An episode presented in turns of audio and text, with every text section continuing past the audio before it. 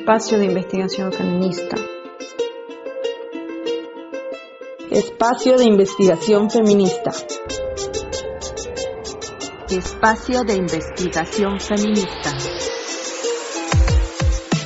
Somos mujeres luchadoras diversas que hoy, en estos duros tiempos de pandemia, pensamos juntas desde la Universidad Autónoma de Puebla.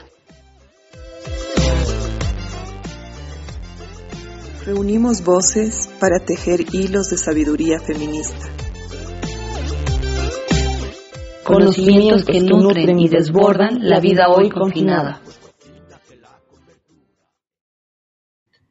Buenos días, hoy estamos con algunas de las integrantes del colectivo Ni Una Menos. Este colectivo es una fuerza potente y explosiva que nació en Argentina como un nodo de conexión contra la violencia feminicida, pero después se amplió con una sentencia. Es inaceptable la violencia machista. Desde este enérgico imperativo han participado en diversas luchas y debates, como la despenalización del aborto, la violencia sobre los cuerpos trenzada con la desigualdad social, la crítica a la lógica de la acumulación y el sistema financiero que pretenden ahogar sueños, anhelos y posibilidades, la crítica a la brecha salarial y al trabajo capitalista, hasta nombrar dimensiones no reconocidas ni remuneradas como los trabajos de cuidado. Todas estas son dimensiones complejas del patriarcado, del capitalismo y del colonialismo. Así, desde sus experiencias vitales y desde su propio cuerpo, han sido capaces de conectar y reconectar aquello que aparece separado socialmente, para develarlo, alterarlo, desestructurarlo y desbordarlo desde formas novedosas de organización y lucha entre distintas. De esta forma, Ni Una Menos es una pujante articulación antipatriarcal que rompe el aislamiento entre cuerpos múltiples, porque logran conectar historias, sueños y tradiciones de lucha, y colectivizar desde la alegría, la resistencia y el feminismo, poniendo en el centro la vida y su reproducción. Cada uno es cuerpo, capacidad, deseo, alegría y sobre todo posibilidad constante. Pues bueno, gracias por acompañarnos, Vero y Lucy. Bienvenidas a, este espacio de investigación feminista. Para empezar, eh, nos gustaría hacer una especie de mm, evaluación práctica de la situación que como movimiento feminista estamos atravesando. Entonces, eh, pues tomando que ya casi un año del masivo y global 8M, 2020 y también a casi un año del confinamiento, nos gustaría saber cuál es su balance del movimiento y articulación feminista desde el lugar que están habitando, es decir, desde su geografía. ¿Qué debates y diálogos están surgiendo? ¿O cómo trastocaron también eh, con la pandemia pues estos debates y sus luchas? ¿A quién le gustaría empezar? Bueno, empiezo yo. Eh, la verdad es que si esta entrevista hubiera sido una semana antes, eh, creo que te hubiera dicho eh, algo completamente diferente porque eh, ha pasado hace dos días un, femicidio muy, muy mediático de, una, de, una, de una chica de 18 años de un pueblo de la provincia de Buenos Aires que fue asesinada por un policía después de haber hecho más de 18 denuncias eh, en la que no hubo respuesta ni de la policía ni de la justicia, eh, y eso ha cambiado todo el escenario. Pero me parece que voy a hacer eh, un mínimo balance de lo, que, de lo que pasó en la pandemia hasta el aborto y después, en todo caso, me meto con este tema porque este tema ha abierto otros debates y ha reconfigurado completamente la agenda de las discusiones y también la agenda de cara al 8M. Em, creo que en, la pandemia eh, el movimiento feminista ha estado activo de otras maneras, eh, sobre todo eh, poniendo claves de lectura sobre, sobre la manera en que se estaba intensificando la explotación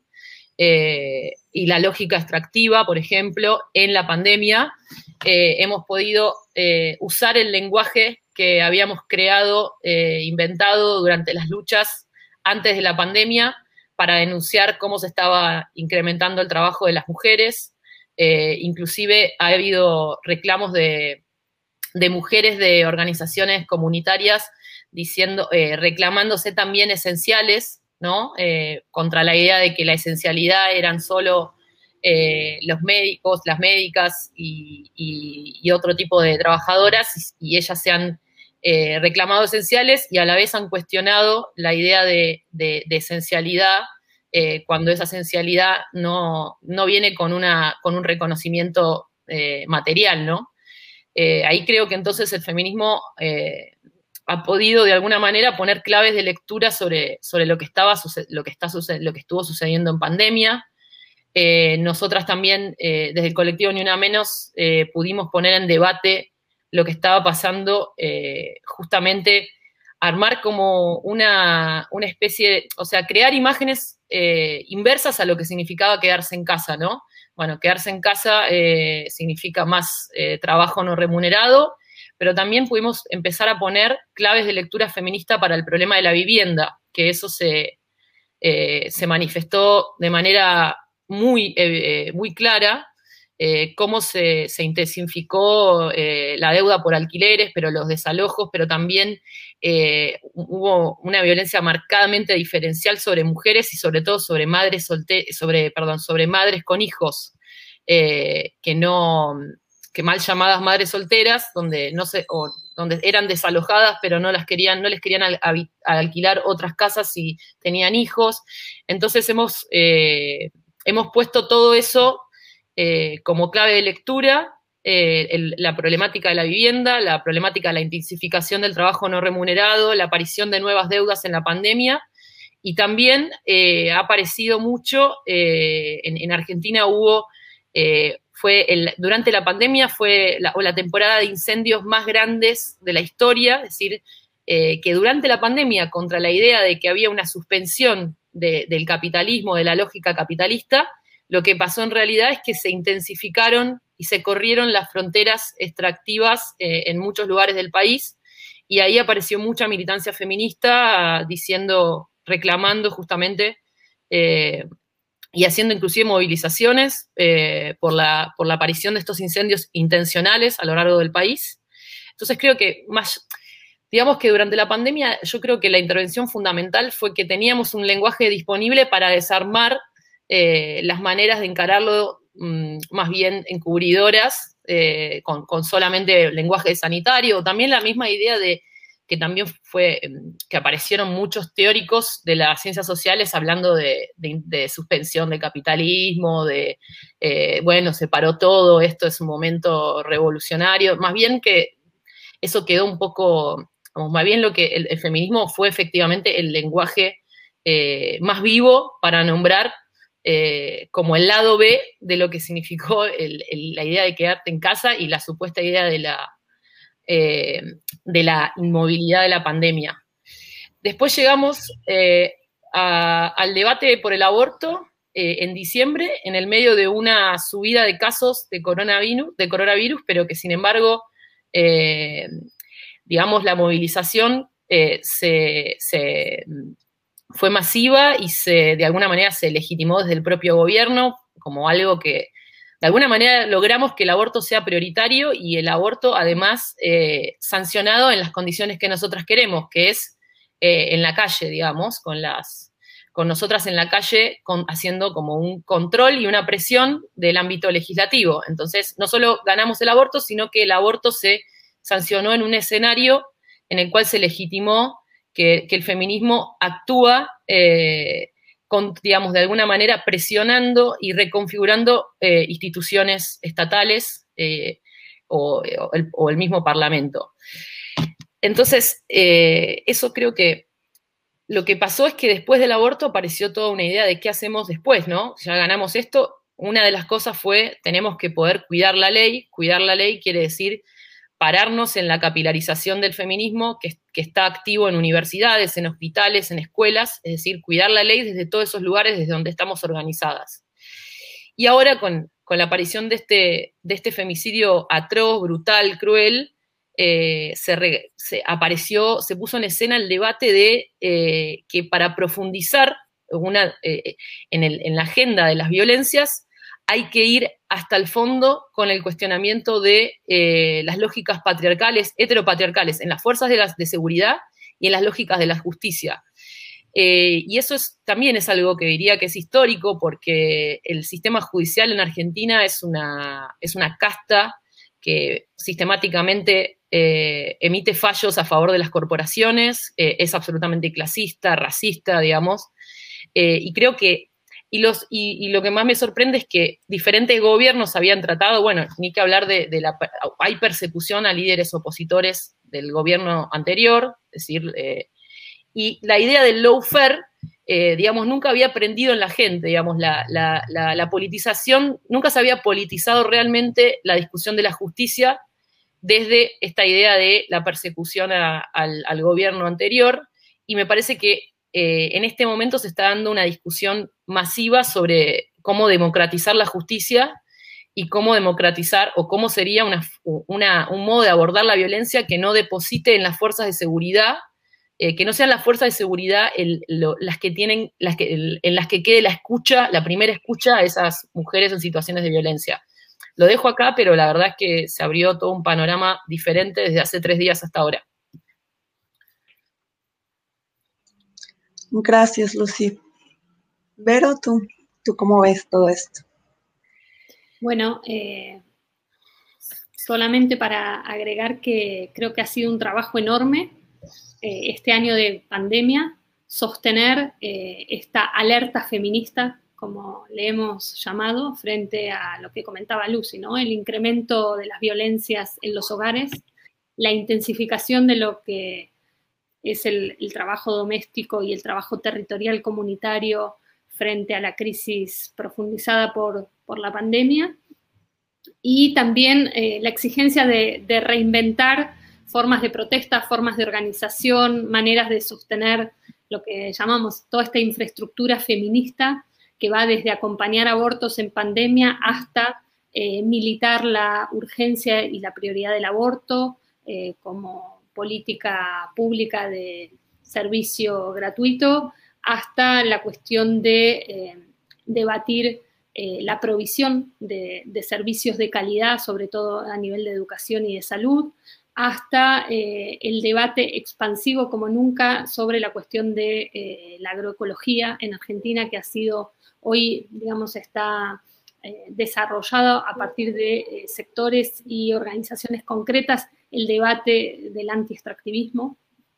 y eso ha sido muy importante en, la pandemia, y creo que es una profundización del de, debate sobre las violencias, ¿no? Cómo se interconectan estas violencias machistas con las violencias económicas, con las violencias institucionales, con las violencias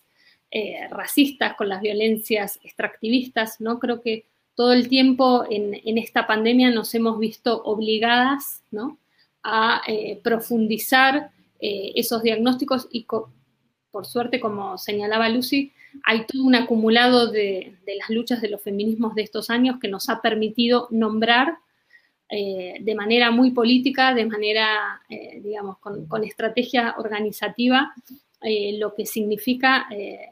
señalar, mostrar, evidenciar quiénes son, somos las que sostenemos estas infraestructuras en medio de la crisis y qué significa, bueno, los territorios de conflicto en los que el feminismo está poniendo la voz, ¿no? Digo, en, los hogares, en los territorios, en las zonas, digamos, históricamente invisibilizadas justamente como espacios de conflicto. Entonces, eh, ha sido un año muy duro, de muchísimo trabajo, de eh, reinventarnos en el medio de una exigencia eh, de cuidados nuevos y creo que, em, bueno, la, cuestión del aborto a fin de año ha sido un hecho muy importante. Sentimos que conecta también con, algo fundamental nuestra tarea, por lo menos en el colectivo, que es esa interlocución y esa trama transnacional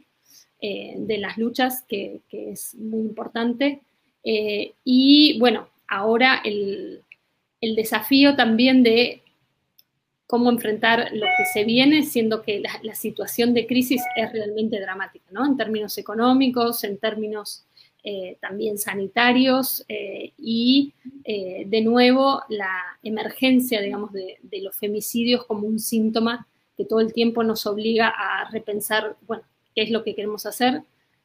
cómo, cómo vamos a enfrentar esto y qué, estrategias colectivas nos damos eh, para ir pensando en, la capacidad del movimiento de hacerse cada vez eh, más preciso y más incisivo en sus eh, formas de intervención y también en su capacidad programática, ¿no? ¿Qué estamos proponiendo?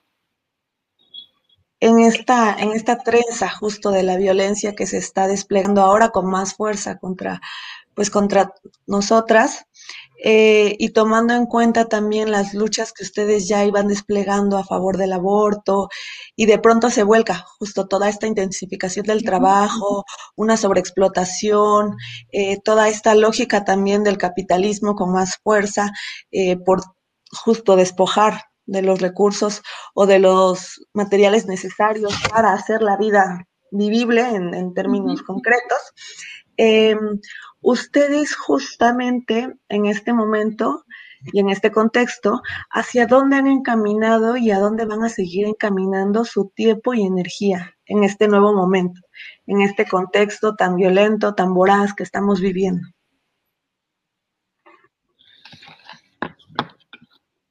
Em, bueno, empiezo yo. Em, a mí hay algo que me, que me, que me obsesiona eh, y que hace tiempo, que es que tratar de, consolidar eh, una, una, especie de espacio de, mm, eh, de, articulación o un espacio de confluencia o un espacio o una especie, una, una orgánica de nuevo tipo, digamos, entre las que venimos sistemáticamente organizando el paro y las diferentes acciones para poder tener eh, un espacio eh, como de discusión, y, pero no solo de discusión, sino también de reacción eh, a lo largo del año. Entonces, la verdad es que las alianzas se van reconfigurando constantemente en relación a, los modos de encarar la, agenda y las problemáticas, pero me parece que llegado a este punto ya haciendo, ya hace cinco años que estamos en este proceso, eh, por lo menos de lo que es el feminismo masivo, necesitamos como ir consolidando algunos espacios, eh, sobre todo para esto que decía Vero, para avanzar eh, en, el, armado de, algún, de alguna programática o, de, o, por lo menos de sofisticar ciertos diagnósticos. siento que estamos en un momento en el que tenemos que dar un, un salto en el, sentido de, eh, de poder consolidar algunos espacios, porque si no, nos vemos como de alguna manera, eh, nos, quedamos, nos quedamos en una mera reacción todo el tiempo, una reacción eh, o, también, digo, el lugar más fácil también a veces para, los poderes que tenemos que enfrentar es que solo contemos muertas, ¿no? Como que aparezcamos eh, con una situación, digo, eh, eso no va a cambiar, digamos, no va a cambiar en el sentido de que no vamos a dejar de reaccionar y demostrar hartazgo, ira, rabia, pero yo creo que lo que también les molesta demasiado es cuando nos afirmamos eh, en algunos cambios profundos que queremos hacer y empezamos a hacer alianzas. En realidad, esos cambios profundos son consecuencias de las alianzas que hacemos. Entonces, un poco es consolidar esas alianzas para eh, decir, nombrar concretamente los cambios que queremos. Eh, y no solamente quedarnos en un, en un vocabulario como que es el vocabulario tan, tan fácil para ellos que somos las locas, las que las rabiosas, las que siempre tenemos ira, las que, las que solo necesitamos necesitamos afirmarnos y decir concretamente qué queremos, eh, qué queremos y llevarlo adelante. Eh, y para eso creo que tenemos que consolidar los vínculos políticos. Eh, y estamos en ese proceso. No sé si lo vamos a conseguir, pero digamos, es lo que a mí me obsesiona y, creo que voy a poner la energía ahí. Y, sobre todo en lo que también en, tratar de consolidar en tratar de consolidar una, agenda feminista eh, es una agenda feminista después del aborto, ¿no? de, algo que, nos haga también confluir y, eh, y nos marque un poco un camino a mediano plazo. Sí, creo que em, el, movimiento feminista, los feminismos eh, vienen siendo muy potentes en esto de decir, ya no queremos esto, basta, eh, nos negamos a hacer tal y tal cosa, a seguir de tal y tal manera y que el desafío cada vez más fuerte, justamente porque esta acumulación de capacidad de decir no eh, va abriendo espacios de decir, ¿y entonces qué?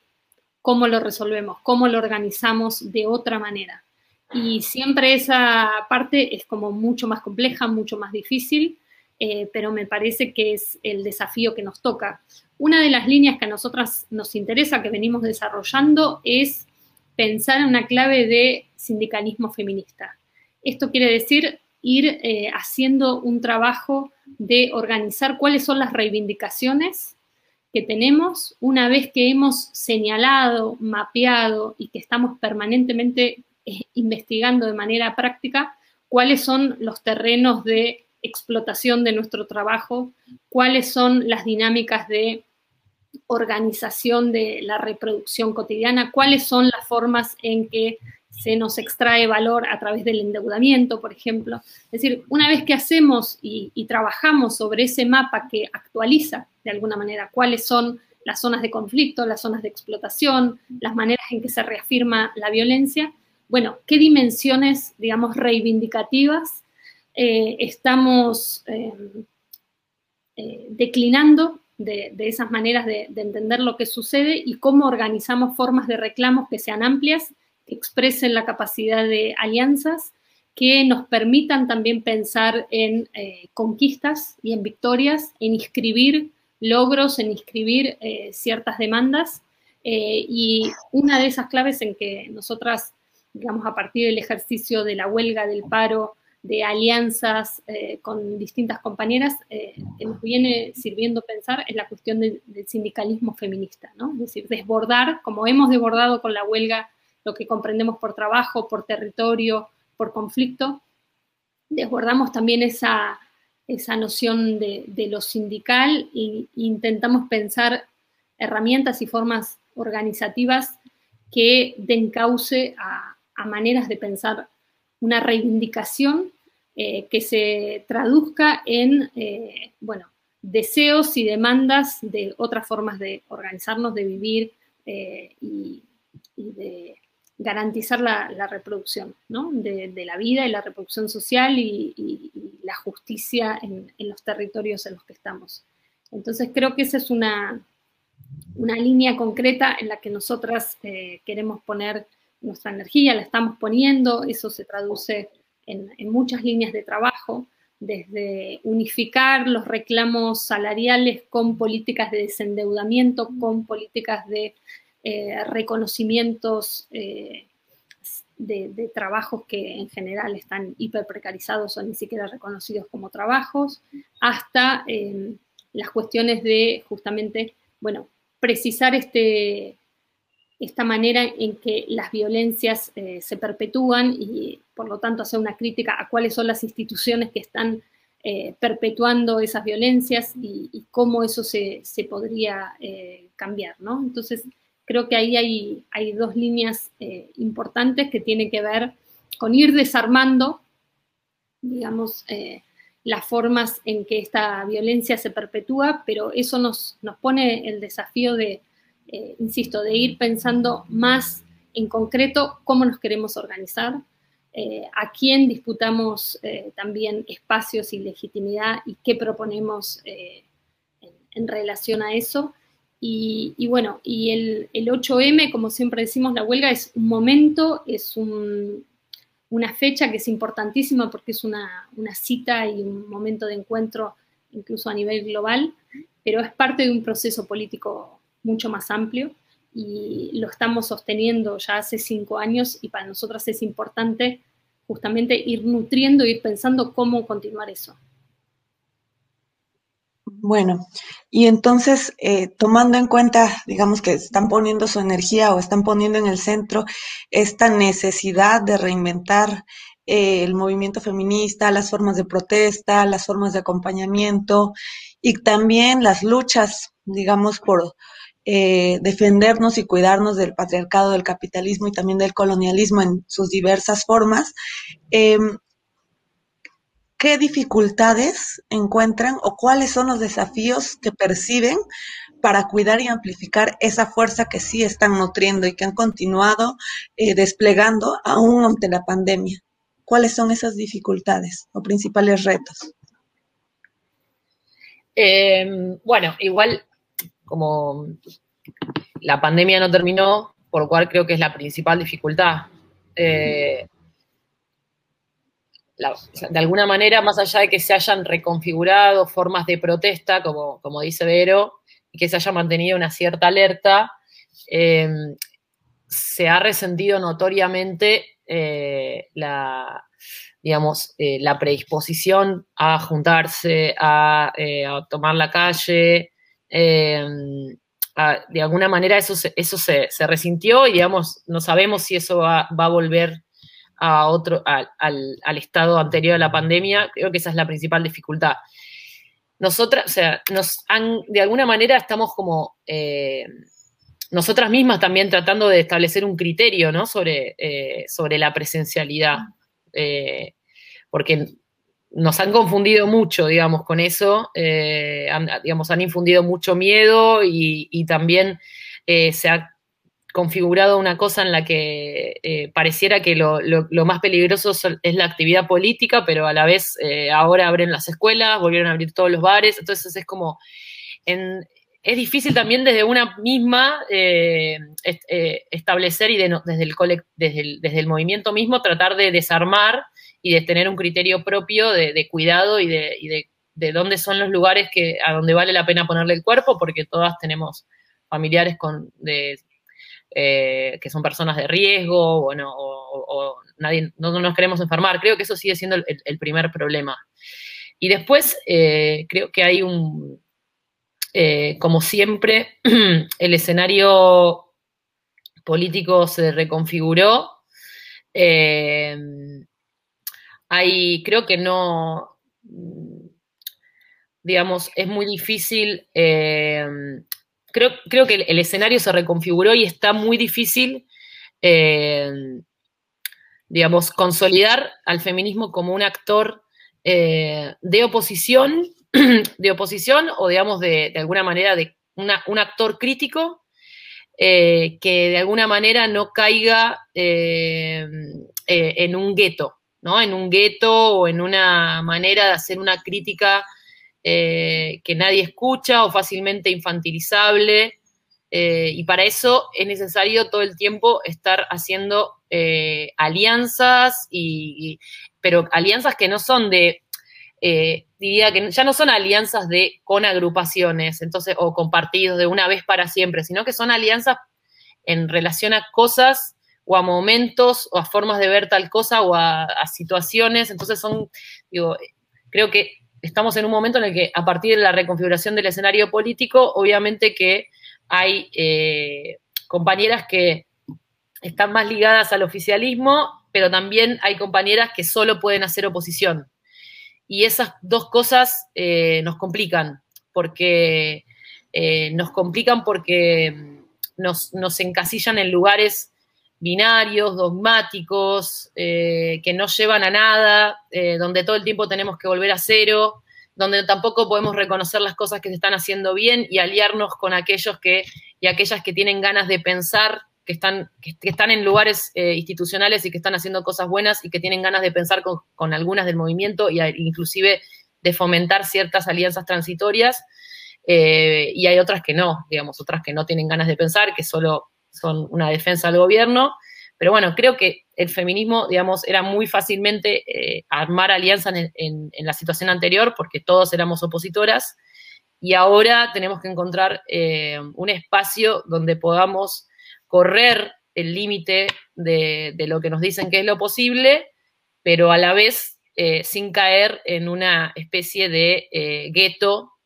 y de producción de discursos sin... Eh, yo creo que la, capacidad de hacer crítica te la da eh, tu capacidad de organizar y de hacer alianzas que lleven adelante eso que propones como crítica. Eh, creo que esa es, es el mayor desafío que tenemos ahora. Sí, yo agregaría esta masividad que ha logrado el feminismo en, los últimos años eh, es algo que, vemos crecer y crecer, ¿no? Y que tiene mucho impacto en las generaciones nuevas, las generaciones más jóvenes, en un cambio de las sensibilidades, a la cual hace que todo el tiempo estemos repensando todo, ¿no? Es decir, que, no hay zona de, de la existencia en que no se vea afectada y conmovida por lo que significa repensar todo, ¿no? Entonces, creo que ese es un desafío porque eso va generando problemas eh, y politizando cuestiones que estaban completamente naturalizadas o, adormecidas, entonces va multiplicando, digamos, los, espacios donde los feminismos se ven interpelados a intervenir, a pronunciarse, a organizar, eh, digo, desde la cuestión de la educación a la cuestión de la organización eh, en los distintos territorios, hasta eh, las, relaciones en el mundo de la música, de la cultura, eh, en los partidos políticos, es decir, todo está siendo puesto en, cuestión, ¿no? Y, esa efervescencia y esa multiplicidad de ámbitos donde todo se está discutiendo, creo que es un, desafío grande, ¿no? Cómo se van consolidando debates, conquistas eh, en, cada uno de, esos lugares, siendo que no hay una idea centralizada ¿no? de, desde dónde se producen los cambios, sino que es realmente un cambio capilar enorme y en, muchos planos sucediendo al mismo tiempo. ¿no? Entonces, eso creo que es un, desafío a la vez muy interesante y, muy, muy grande en otro, en otro plano, diría, también es cómo pensar fórmulas, diría, de autonomía y transversalidad, es lo que hemos, por, lo menos desde Argentina, son cuestiones que reivindicamos mucho de la, fuerza que ha tenido el movimiento, de esta capacidad expansiva que ha tenido el, movimiento, cómo esas eh, características, digamos, se conjugan en, cada nueva coyuntura, ¿no? Es decir, ir nutriendo, ampliando esa expansividad, esa capacidad transversal y a la vez constituir una voz propia desde los feminismos. ¿no? Creo que ahí hay una tensión permanente que eh, se vincula también con lo que comentaba Lucy de, eh, bueno, compañeras que eh, estamos, están en distintos ámbitos, en distintos lugares, en distintas pertenencias y que al mismo tiempo tienen una fidelidad muy fuerte a las cuestiones que ha abierto el movimiento, ¿no? que se reivindican en relación al, movimiento, estando en distintos lugares, ocupando distintos espacios, incluso políticos, y creo que mm, componer, articular eh, esas, esas pertenencias eh, múltiples es para nosotras un desafío, una dificultad, y cómo no ser permanentemente recapturadas, encasilladas o segmentadas eh, digamos, por formas de pertenencia, por, formas identitarias o por eh, racionalidades políticas que están por debajo de lo que hemos abierto y experimentado desde el feminismo como movimiento masivo, transversal eh, y con una capacidad de intervención en, la coyuntura y en la vida cotidiana, creo como ningún otro movimiento o fuerza política, ¿no? esa capacidad de componer esos planos de modificar la vida del día a día y a la vez abrir la agenda coyuntural, eh, política y global. Gracias, gracias, Lucy.